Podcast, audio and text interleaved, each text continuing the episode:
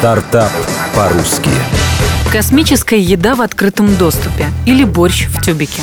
Зера Черешнева.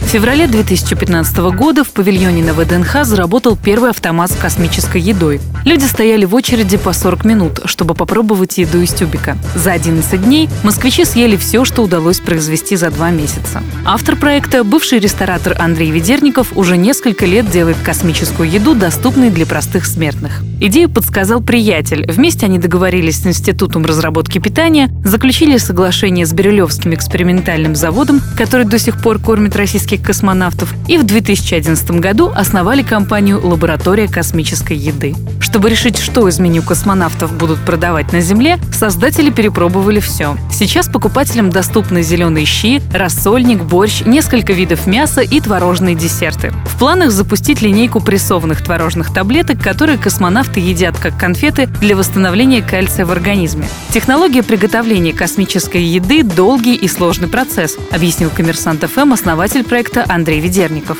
Борщ готовится 7,5 часов. Производить его можно лишь в ограниченных объемах, не больше 50 литров за раз. После того, как готовую еду расфасуют по тюбикам, продукт проходит стерилизацию. Срок годности готового борща 12 месяцев. Фасовка для землян от космической отличается только количеством соли и специй. Космонавтам кладут двойную порцию. Чем выше от Земли находится человек, тем хуже чувствуется вкус. Для продажи решили использовать вендинговые автоматы. Еду упаковали по старинке, в тюбике. Сейчас в космос в основном берут сублимированную пищу в пластиковых вакуумных упаковках, чтобы снизить стоимость транспортировки.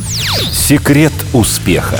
Продавать мечту миллионов по доступной цене. Теперь попробовать еду для космонавтов может каждый желающий. Продукт полезен и абсолютно безопасен. Химия и консерванты в космосе запрещены. Запросы на покупку продукции постоянно приходят из-за рубежа. Из Канады, Испании, Литвы, Японии, Бельгии, Чехии и даже Арабских Эмиратов. Но реализовать контракты мешает конфликт интересов. Для получения сертификации в другой стране необходимо раскрыть технологию приготовления продукта. А это засекреченная информация.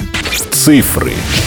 Первые вложения 5 миллионов рублей. По Москве сейчас стоят 11 автоматов с космической едой. Оборот за январские праздники по шести автоматам составил 700 тысяч рублей. Стоимость любого блюда в тюбике – 300 рублей.